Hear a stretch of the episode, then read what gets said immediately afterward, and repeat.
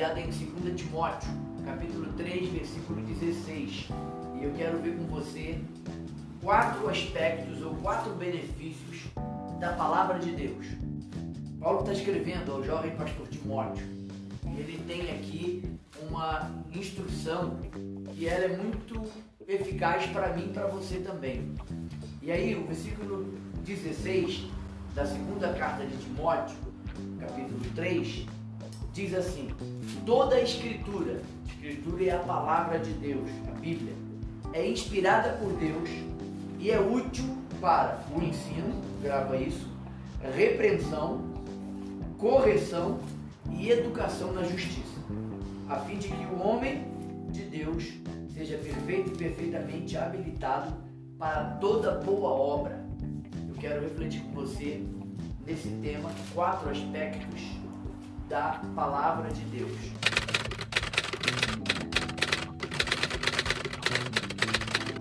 Paulo, ensinando a, ao jovem pastor Timóteo, ele vai dizer primeiro que a palavra de Deus é útil para o ensino.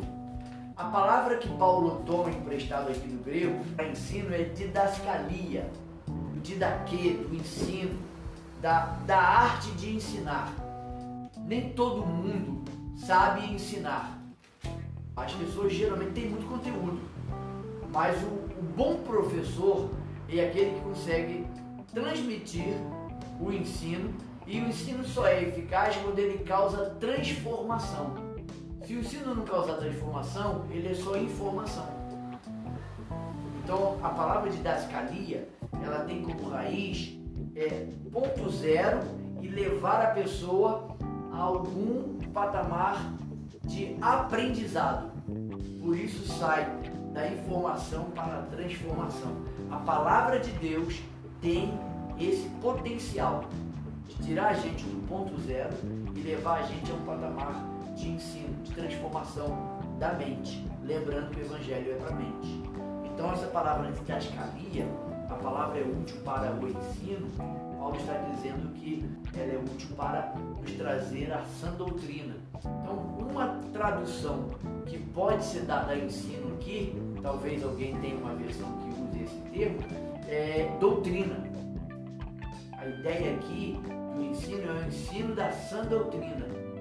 Então, sem sã doutrina, sem o ensino da sã doutrina, não haverá transformação da nossa mente, que é a metanoia, outra palavra no grego para transformação, para ensino.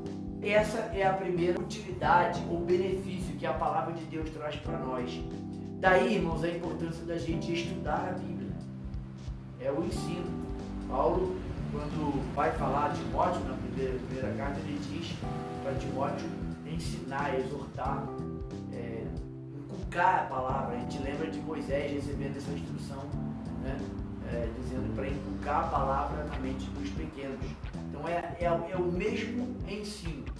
A segunda palavra que Paulo vai usar aqui, ah, no versículo 16, é repreensão.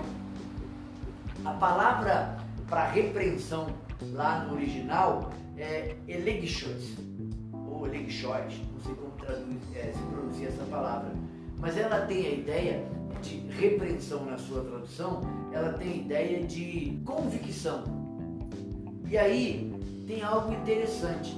A primeira palavra que é didascalia, ensino, é ensinar aquilo que é útil para ensinar o que é certo. Então, o ensino nos mostra o caminho correto. É, a ideia do ensino vai lembrar a gente o Salmo 119, que diz que lâmpada para meus pés é a tua palavra e luz para o meu caminho. O ensino, ele mostra o caminho certo. É a bússola. A palavra, ela funciona como bússola. Então ela mostra o caminho certo. Já a repreensão, que na sua tradução deve estar repreensão, o verbo aí, alegoxis, é convicção. Então, por isso foi traduzido como repreensão, porque a, a repreensão ou convicção aqui é alguém que tem convicção que o caminho certo é esse, então ele repreende aquele que está pensando em desviar do caminho.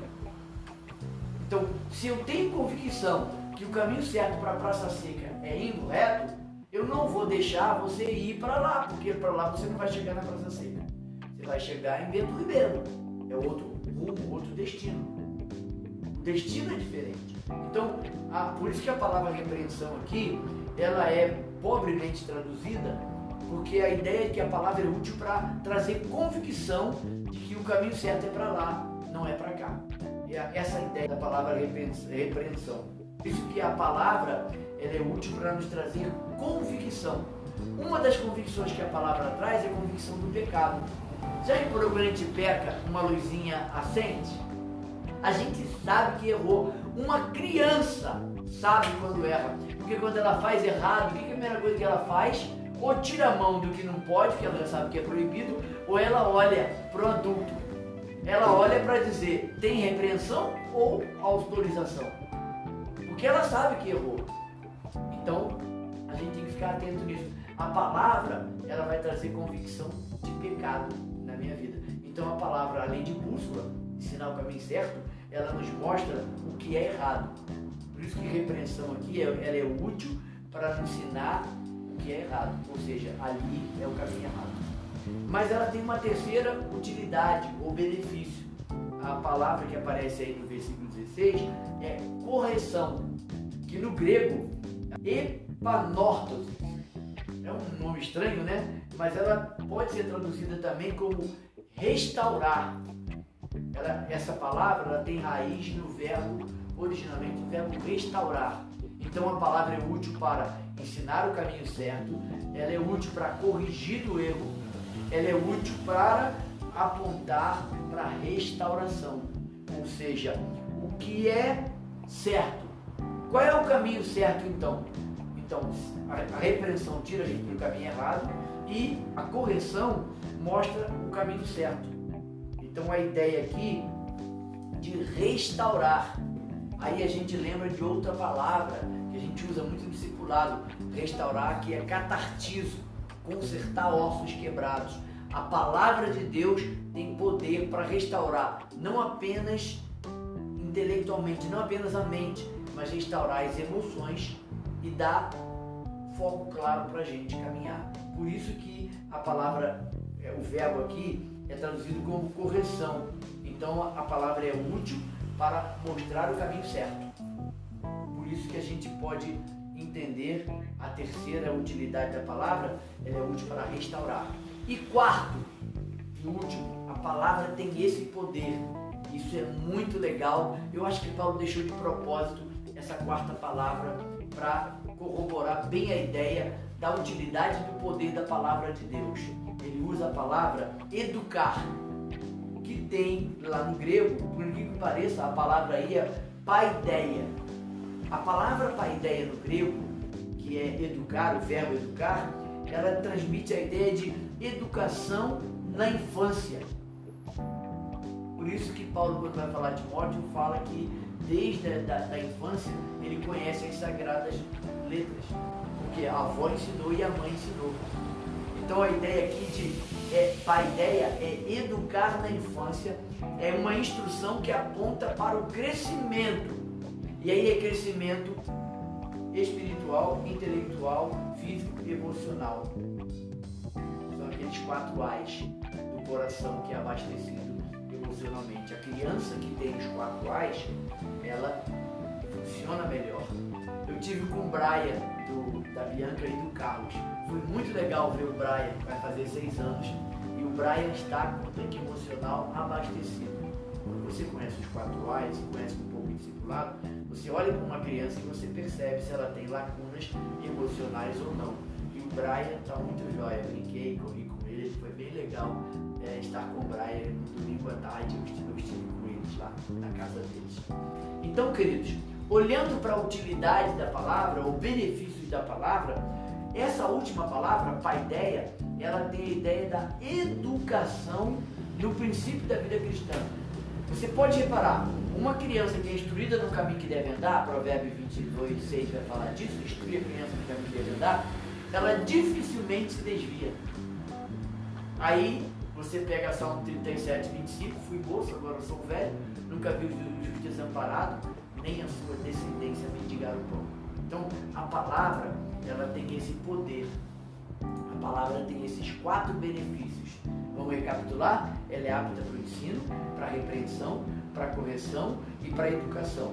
Ou seja, ela é apta para mostrar o caminho certo, ela é apta para corrigir o caminho errado, ela é apta para fazer você retornar ao caminho certo e ela é apta para fazer você permanecer no caminho certo.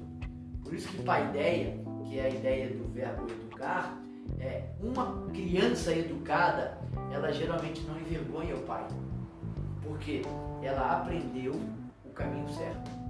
Então ela tem disciplina com o horário, ela tem disciplina na, no falar com os adultos, respeita os adultos. Ela não é aquela criança que se joga no chão do shopping.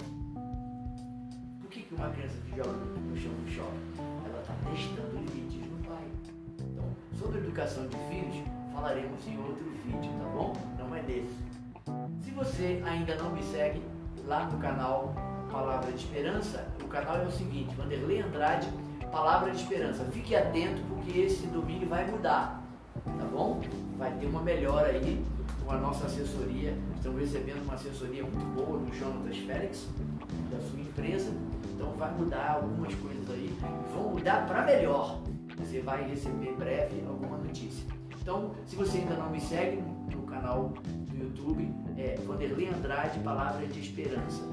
E eu peço também que você siga a gente nas redes sociais arroba IBFonte Água Viva, que é o Instagram da igreja.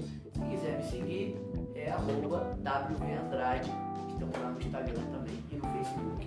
Deus abençoe sua vida, medite nessa palavra, ficou como um pequeno podcast, né? Vale a pena você ouvir de novo, eu recomendo. Deus abençoe sua vida, boa semana para nós.